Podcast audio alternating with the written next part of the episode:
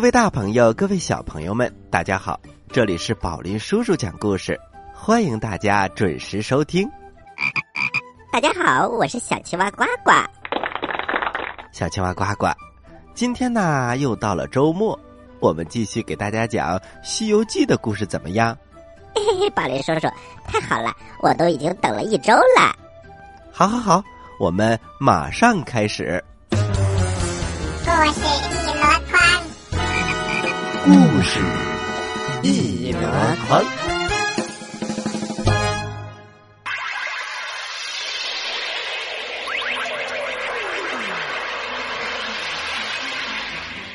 西游记之玉华州历险记》第一集。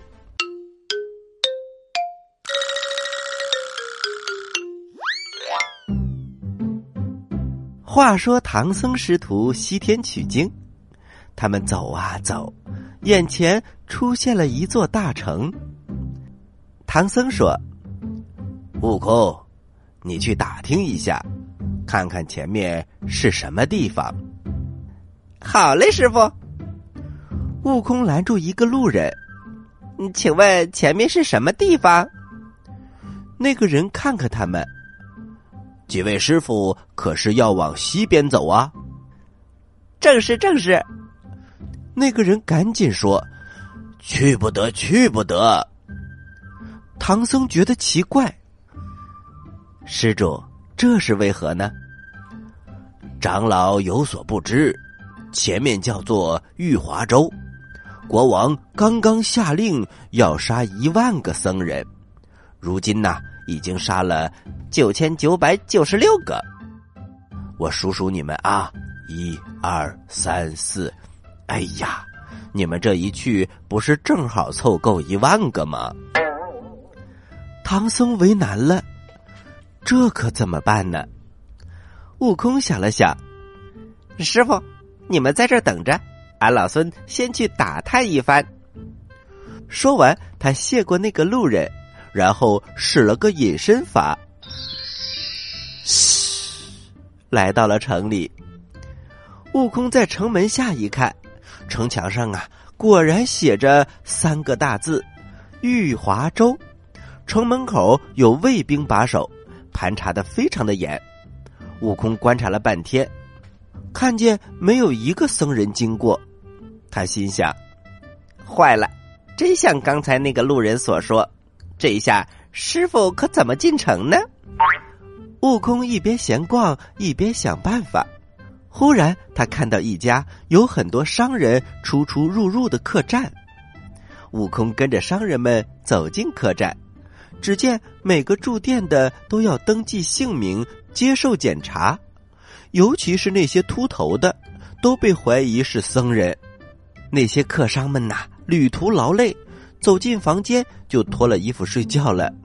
悟空看到他们穿的衣服啊，都放在床头，就嘿嘿一笑，招来了一阵狂风，把衣服都卷上了天。那些客商赶忙用手去抓，嘿嘿，小朋友们，那哪里抓得住啊？我们再说城外的唐僧师徒三个人，他们等啊等，忽然从天上落下来几件衣服。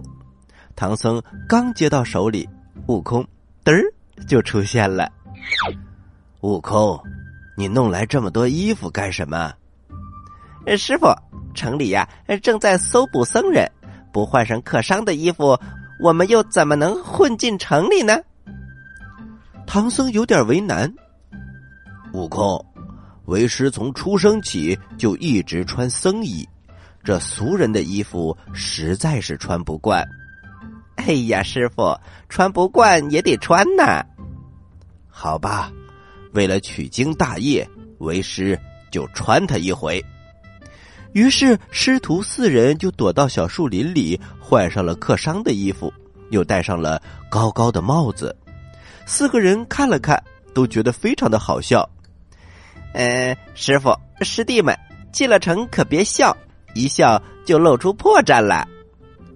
唐僧三人点点头，好，进了城，咱们的称呼也得改一改。八戒连忙说：“哦，呃，不叫师傅、师弟、师兄，呃，那叫什么？嘿，我是这么想的啊，师傅叫唐大官儿，我叫孙二官儿，八戒你叫朱三官儿，沙师弟你叫沙四官儿，都记住了吗？猪八戒摇头晃脑的笑着，呃，朱三官儿，朱三官儿，呃，猴哥，呃，你可真有意思。于是师徒四人就说说笑笑的进了城。悟空怕被人发现，就另找了一家客栈。客店的主人是一个中年妇女，她一看到四个人，就赶紧问：“几位从哪里来呀？”悟空怕唐僧说漏嘴，连忙抢着说：“呃，我们是从北方来贩马的，我们是客商。呃，这叫唐大官。”我叫司二官呃，他们是朱三官和沙四官店主婆就把他们的名字一一记在了本子上，然后啊，领着他们来到了一间客房，点上灯。悟空怕他瞧破唐僧的光头，就把灯啊调得暗暗的。店主婆端上了饭菜，然后就退出去了。八戒拿着筷子就要往肉盆里去夹，悟空轻轻的说。嘿，呆子！虽然我们扮成客商，可是我们还是僧人，还是得吃素。呃，好吧。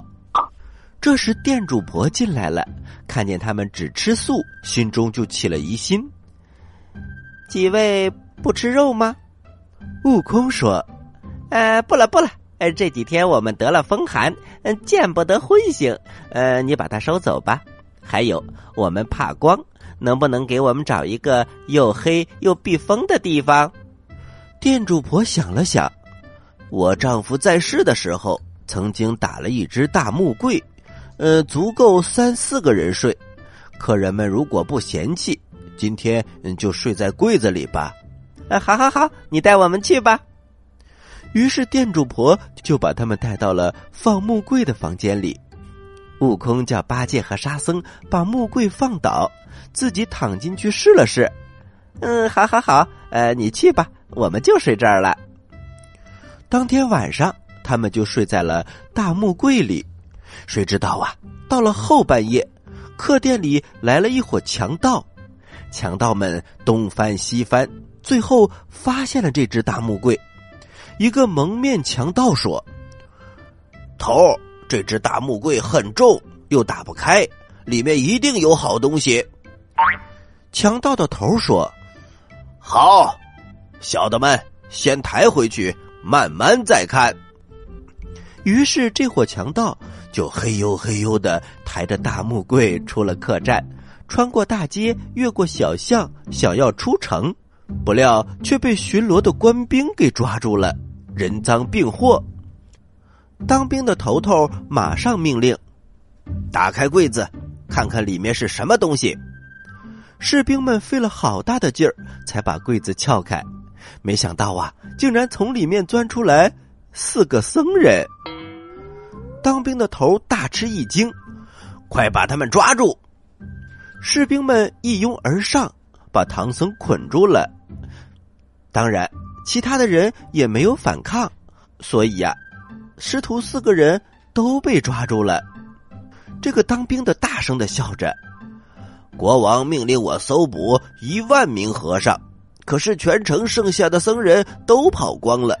今天就抓住这四个没头没脑的傻和尚，正好嗯凑够一万个。这时，从远处一个年轻英俊的青年骑着一匹白马走了过来。那个士兵的头头连忙向他行礼：“呃，王子殿下，啊，总兵将军。”被捆着的是什么人呢？呃，是几个和尚。好吧，你把他们交给我。于是唐僧四个人就被交给了王子。王子骑着马，带领着被捆住双手的师徒四人出了城，来到一片树林里。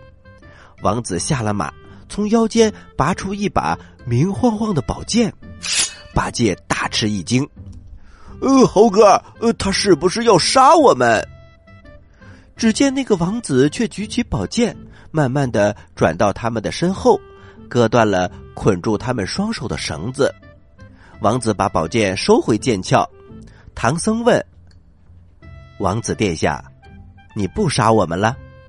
王子看着唐僧：“我从来没有杀过一个僧人。”悟空有点不明白了：“哎，不是说你们已经杀了九千九百九十六个了吗？”哎，我曾经多次劝告父王，可是他就是不听，我只好私下里把他们都放走了。唐僧双手合十，善哉善哉，多谢王子，菩萨一定会保佑你的。好了，各位高僧，你们是从哪里来的？贫僧是从东土大唐而来，到西天拜佛求经的。哦。从大唐到这里何止十万里？你们是怎么来的？阿弥陀佛，我们就是这样一步一步走过来的。从大唐出发到现在，已经有十四年了。王子听了，对唐僧师徒肃然起敬，佩服万分。于是对他们说：“四位长老，请跟我回去，我担保你们平安无事。”唐僧喜出望外，拜谢道：“多谢，小朋友们。王子要带唐僧师徒再回到城里，那么他们会不会遇到危险呢？咱们休息一下，一会儿接着来讲故事。在遥远的地方，有个奇怪的星球上，住着一只可爱的小青蛙。它个头不大，肚子大。”眼睛不小，心眼儿小，嘴巴不甜，爱吃甜，有事儿不叫，没事儿叫。它的名字叫做呱呱。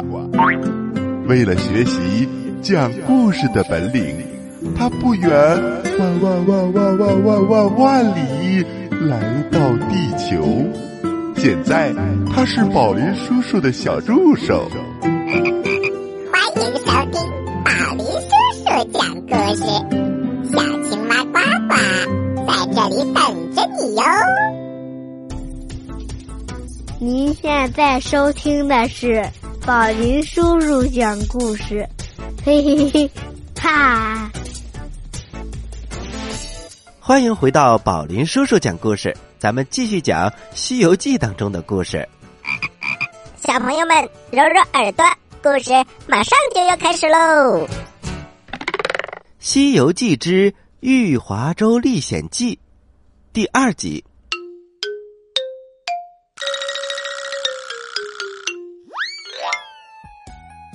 话说，王子骑着马，领着唐僧师徒四人回到城里。这时天已经亮了，街上的行人见王子领着四个和尚，都很好奇。王子一直把他们领到了皇宫，见到了国王、父王。这几位是大唐派往西天取经的高僧，请父王放过他们，让他们完成去西天取经的心愿。不料国王听了却非常的生气：“你这个不孝子，竟敢违抗我的命令！